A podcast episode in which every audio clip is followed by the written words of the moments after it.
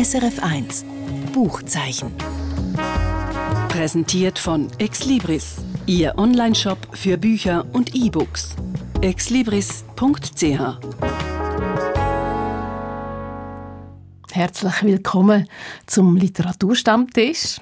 Heute gibt es gerade eine doppelte Premiere zu feiern. Und zwar von meiner neuen SRF-Literaturkollegin, Jennifer Kakshuri. Sie ist heute zum ersten Mal bei unserem Büchertalk dabei. Ich freue mich, da zu sein. Danke für die Einladung. Und das ist ja nicht alles. Heute Abend am 20 ab 10 bist du zum ersten Mal auch am Fernsehen zu sehen, als eine der beiden neuen Moderatorinnen vom Literaturclub. Und du wirkst völlig entspannt. Ist das auch wirklich so? Nein, es täuscht. Ich bin recht angespannt und nervös und ähm, bin total gespannt darauf, wie das ist, zum ersten Mal am Bildschirm aufzutauchen. Ich bin nervös, aber ich bin froh, wenn man es mir nicht anmerkt. Also da eben, genau, wirkst du das Gegenteil davon. Bevor wir jetzt loslegen mit unseren Bücherempfehlungen, begrüße ich noch meinen zweiten Gast, Michael Lusier. Hallo. Hast du auch eine Premiere zu feiern? Ja, nicht wirklich, aber ich hatte, ja, doch, ich habe zum ersten Mal eine Sendung mit der Jennifer Kakshuri. Allerdings kennen wir uns ja schon von früher. Wir haben zusammen beim SRF 2 schon Schon bei deren Und schon bei deren zwei haben wir schon Sendungen gemacht beieinander. Genau, aber die letzten sechs Jahre habe ich nicht da geschafft und freue mich jetzt wieder da bei SRF zu sein. Sogenannte Wiederaufnahme, genau. aber keine Premiere. ja, meiner einer in der Premiere ganz anderer Natur. Gestern habe ich zum ersten Mal Tango tanzen. Und ja, bin so richtig auf den Geschmack gekommen. Ist gut gegangen? Perfekt. Also ich könnte jetzt ausholen, aber wir bleiben jetzt bei diesen drei Büchern, die wir Ihnen vorstellen. Und zwar geht es in allen drei Büchern eigentlich darum, wie man mit sich selber den Rang findet. Das erste Buch heißt Augustblau. Geschrieben hat Deborah Levy, eine Britin mit südafrikanischen Wurzeln.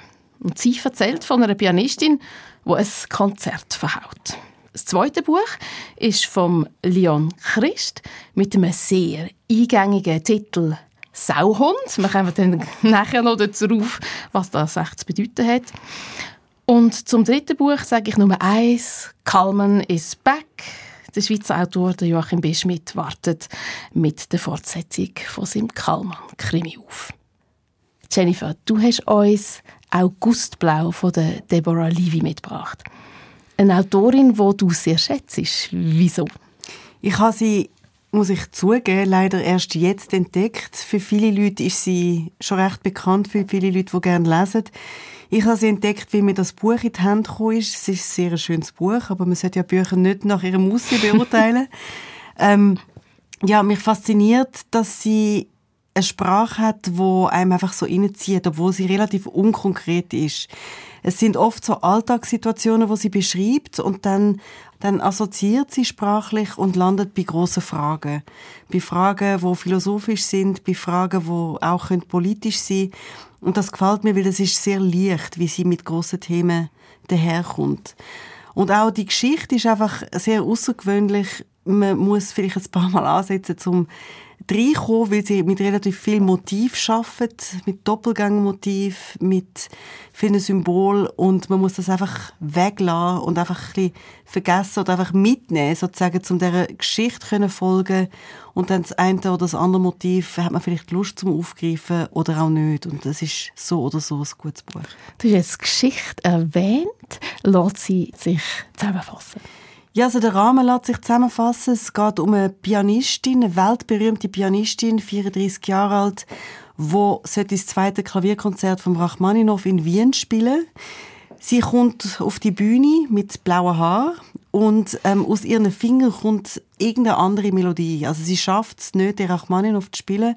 Sie bricht das Konzert ab, will nie mehr auf die große Bühne treten und bricht auf auf eine Reise durch Europa, um sich sozusagen finden. Und das klingt jetzt banal, aber es ist überhaupt nicht banal, weil sie ist total entspannt. Also sie ist nicht in einer Krise. weil Wir meinen, ah, dann bricht die große Krise aus. Sie ist, glaube zum ersten Mal im Leben entspannt und das macht es extrem anschaulich. Also man, man, man will ihr folgen, man will wissen, warum ist sie so entspannt? Wie geht sie mit der Situation um? Was ist mit der Doppelgängerin? Dann unterrichtet sie Schülerinnen und Schüler in Paris und, äh, und in Griechenland Und sie ja, driftet so in den Tag hinein und überlegt sich, was kann kommen oder nicht. Du hast vorher erwähnt, sie ist mit blauen Haaren auftreten. Und hat denn das etwas mit ihrem Entspanntsein äh, zu tun? Also man muss da ein bisschen ausholen, um das zu erklären. Also die blauen Haare haben mich zuerst total irritiert und ich habe es so ein bisschen doof gefunden. Und dann aber habe ich gemerkt, okay, ich muss das Buch lesen, ohne das Wissen um die deutsche Literaturgeschichte, um die Blaublumen, um die Romantik, sondern wirklich Sie hat ihre Haare blau gefärbt, um sich von ihrer DNA zu entfernen, sagt sie an einer Stelle.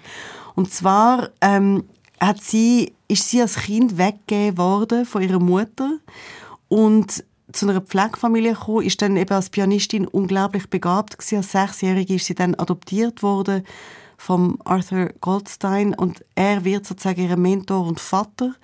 Aber es ist nicht ähm, er ist nicht einer, der sie interessiert, sondern die haben ein inniges Verhältnis. Oder das Ambivalenz, aber auch ein inniges Verhältnis. Und die blauen Haare haben mit dem Umbruch und mit dem Aufbruch zu tun. Was mich würde interessieren, du hast jetzt Geschichte erzählt, oder? aber du lässt immer durchblicken, dass es dann eine Symbolebene gibt und Doppelgänge und so weiter sagst. Ähm, wie wichtig ist denn die? Also was, was ist denn das für eine Ebene, wo du da ansprichst? Also die Doppelgängerin hat auch mit dem Suchen nach einer neuen Identität zu tun. Also sie trifft auf einem Markt in Athen, sieht sie eine Frau, die ähm, so etwas wie eine Spieluhr von zwei Ross kauft. Und die Doppelgängerin trifft sie dann an verschiedenen Orten. Und sie steht immer wieder, also es flackert einfach immer wieder auf. Ähm, und sie führt eine Art Dialog mit der. Man weiß aber nicht, ist das eine Zwillingsschwester, ist das ihre Mutter, ist es sie, ist das eine Frau, in die sie sich verliebt. Und ich bin total froh, dass sie das so im Unklaren lässt, weil das Wichtige ist der Dialog, der innere Dialog, wo sie zu dieser Person, ob sie existiert oder nicht, hat. Weil der Dialog sagt etwas über sie aus und über was sie denkt und wo sie hin driftet, sozusagen. Gibt es denn die weniger griffbare Ebene im ganzen Buch, auch noch mit anderen Sachen. Ja, immer wieder. Habe ich das richtig verstanden? Du hast das richtig verstanden. Und also, ich, äh, mein Plädoyer für das Buch ist, man muss es lesen, als wäre es Musik. Weil es geht auch sehr viel um wortlose Kunst. Also es ist, vieles ist nicht greifbar. Also die, was greifbar ist, ist so unser Alltag, wo sie einfach so einwebt. Also die abebende Pandemie, ähm, ein non-binäres Kind, dass die Wälder in Griechenland brennen, das ist alles ein bisschen Teil davon, aber das, das, das ist nicht relevant oder nicht schwer, wie es eigentlich jetzt in der Zeitung schwere Themen können sein oder große Themen können sein. Und die Doppelgängerin ist relevant, weil sie bringt die Geschichte eigentlich ein bisschen am Laufen. Wir haben die blauen Haare, wir haben das Suchen nach sich selber, ähm, wir haben den August, wir haben den Buchtitel August Blau. Und das verbindet den. Ja, alles. August Blue auf Englisch, das also einerseits gibt es ein Bild, wo August Blue heißt, aber ich will gar nicht auf das Bild eingehen, weil das ist ähm, aus einem anderen Jahrhundert und äh, ich habe es jetzt nicht relevant gefunden und Deborah Levy sagt in einem Interview auch, man sieht, was man sehen will, also sie will uns gar nicht belehren.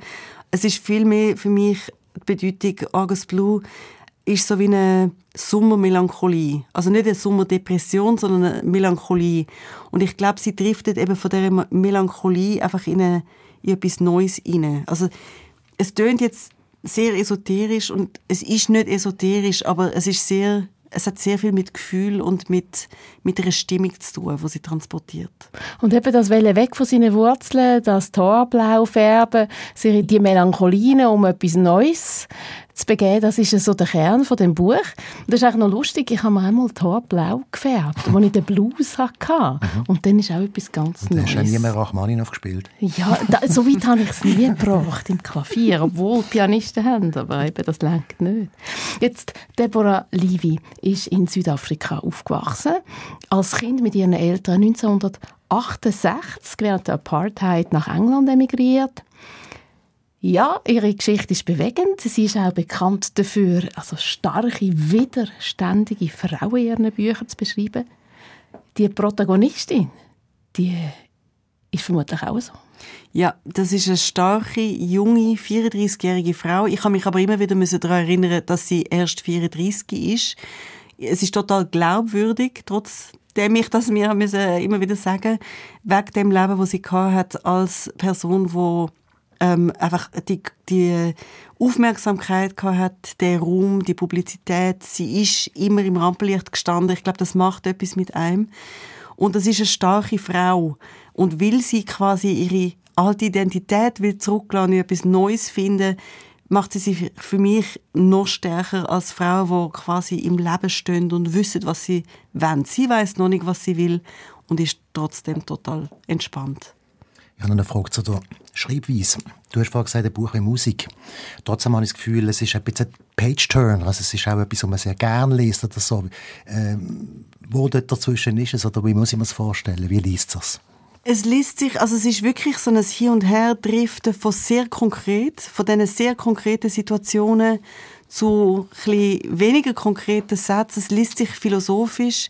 Man driftet in die Sprache drin und merkt gar nicht, was sie genau macht sprachlich. Also ich kann immer wieder zurückblättern, um wieder wirklich begreifen, was da passiert. Und das ist so, das macht auch Bücher für mich dann so lesenswert, wenn ich mir, wenn ich nicht merke, was passiert sprachlich, sondern dass ich einfach so, wie man im Englischen sagt, you get carried away. Das ist zwar, also man wird abgelenkt, aber man wird nicht abgelenkt, man bleibt im Text, aber man man fokussiert nicht auf, was passiert da literarisch. Und das ist große Kunst für mich. Ja. Das also zum Buch von der Deborah Levy, Augustblau. Übersetzt hat Marion Hertle. Das Buch hat 176 Seiten und ist im Aki Verlag erschienen. Und heute Abend, nach der 10 wird auch im Literaturclub über das Buch diskutiert. Ob alle so begeistert davon sind wie Jennifer, von dem müssen sie sich selber überzeugen. Kommen wir zum zweiten Buch, das wir Ihnen empfehlen. Michael Lusier, du hast uns ein Debüt dabei mit dem Titel Sauhund. Und zwar von Leon Christ. Da drängt sich natürlich die Frage auf, was soll der Titel? Also, das hat mal mit der Figur zu tun, um die es geht. In dem Buch geht es um einen jungen Mann, der heißt Flori und der ist schwul und der geht auf München in die große weite Welt, möchte auch in schwule Szenen kommen und der hat jetzt vielleicht nicht unbedingt der feinste äh, Charakter. Oder der hat jetzt auch hat etwas Egoistisches, er tut sich ein bisschen durchschlängeln, er ist ein sogenannter bayerischer Stenz. Was das, ist das? Das ist so eine, ja, das ist so eine bayerische Volkstheaterfigur oder überhaupt eine bayerische Figur in der Literatur. Ein bisschen Ganove. Wir haben das Wort auch im Schweizerdeutsch, einen, der Stenz, der Stenzer, das ist ein Blöffer, ein, der zu viel Kilo auf die Waage bringt, das reine Kett, der auch beschisst, der ein bisschen liegt, der sich ein bisschen durchschlängelt. Und darum heisst der der Band oder das Buch heißt darum Sauhund, aber man muss dazu noch etwas anderes sagen. Das ist ein Stück Literatur, wo das Schwulsein beschreibt und wo wirklich auch ein Beitrag ist zur schwulen Literatur, ein heutiger Beitrag. Und da gibt es natürlich Vorgänger.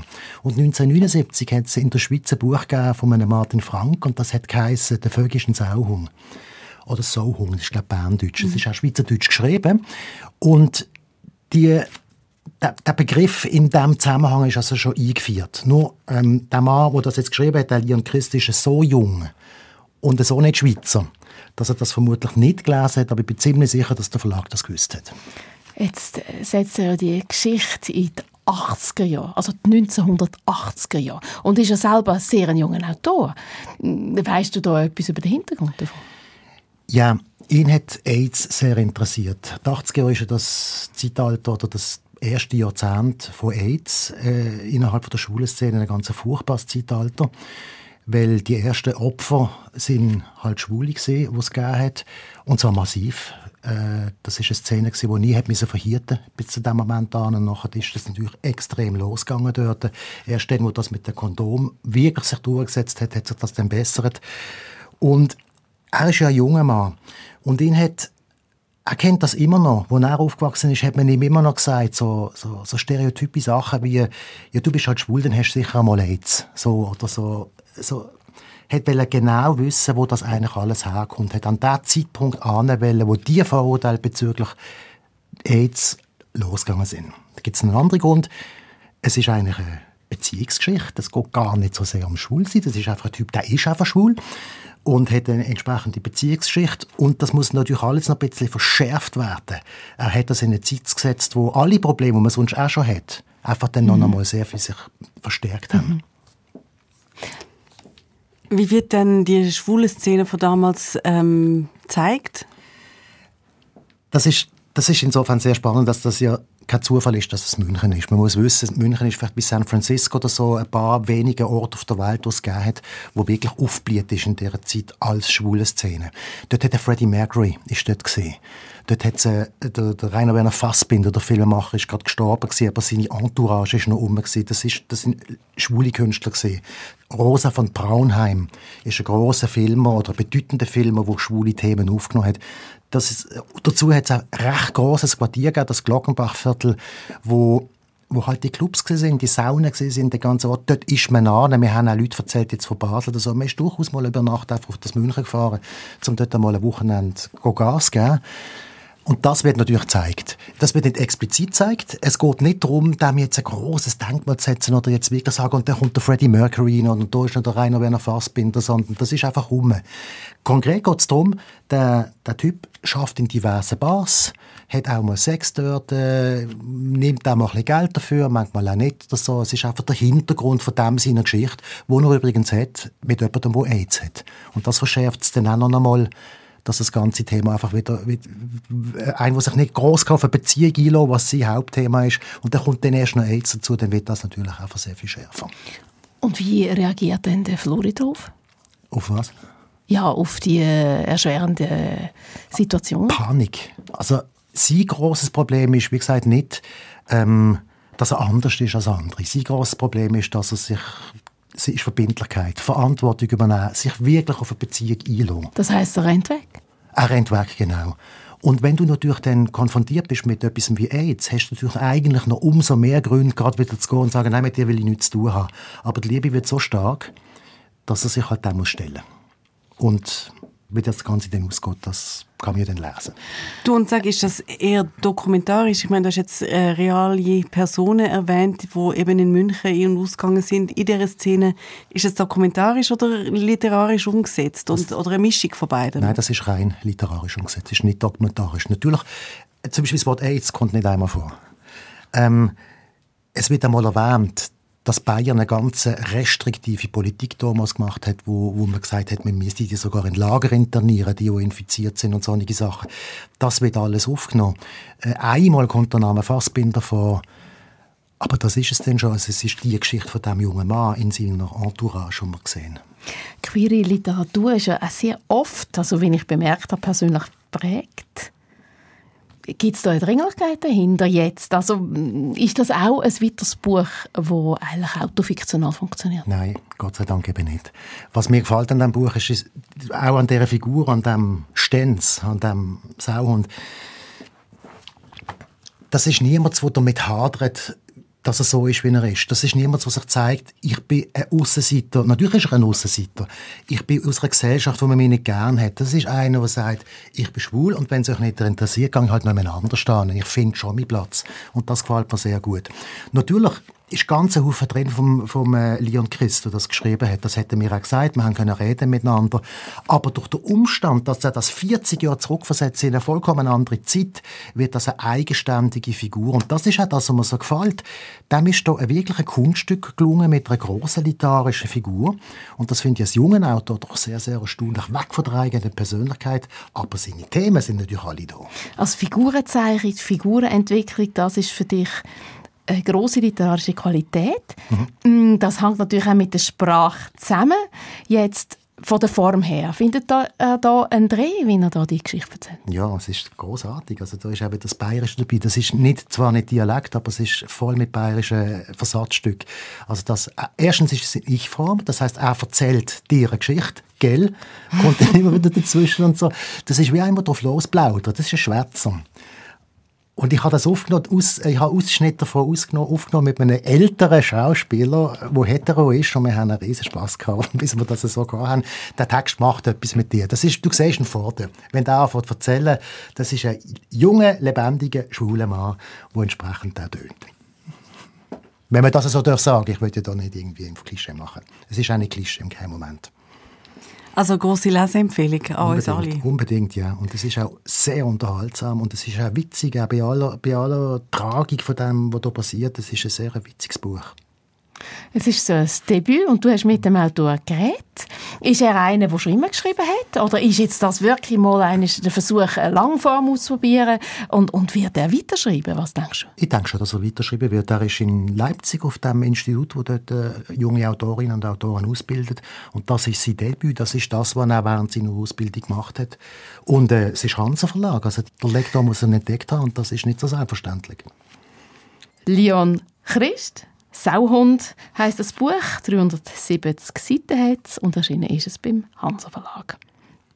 Das Buch hat uns gerade eben der Michael Luisier vorgestellt und das Buch am Anfang der Sendung meine SRF-Kollegin Jennifer Kakshuri. Danke euch beiden. Danke, Danke auch. Dankeschön. Jetzt kommt noch der Buchtipp von mir. Der Schweizer Schriftsteller Joachim B. Schmidt hat mit seinem Kallmann eine ganz besondere Figur geschaffen. Ein leicht retardierter junger Mann, der mit seiner naiven Weltsicht alles zum Guten wenden kann. Er lebt auf Island in einem kleinen Dorf und schlurft immer mit einem Sheriffstern, einem Cowboyhut und einer alten, rostigen Pistole um. Darum wird er da auch Sheriff genannt und hat alle Narrenfreiheiten der Welt. Dass die Leute über ihn lachen, das ist ihm bewusst. Und er geht damit auch ganz pragmatisch um. Wie beispielsweise in dem Zitat Ich lachte mit, denn es ist besser, mit anderen zu lachen, als der Einzig zu sein, der nicht lacht, sonst ist man einsam. Einsam ist der Kalman nicht. Er ist offen und geratet vielleicht gerade darum immer wieder in heikle Situationen. Und das Mal besucht er seinen amerikanischen Vater in den USA und wird dort beim Sturm aufs Kapitol vom FBI interniert. Die Hintergründe dafür liegen weit zurück im Kalten Krieg. Es ist also ein fesselnder Krimi, eine Fortsetzung vom Kallmann mit dem Titel Kallmann und der schlafende Berg, mit einem ganz eigenen und liebevollen Protagonist. Dann eine Angabe zum Buch. Joachim B. Schmidt, und der schlafende Berg, 304 Seiten und das Buch ist im Diogenes Verlag erschienen. Das ist es vom Buchzeichen.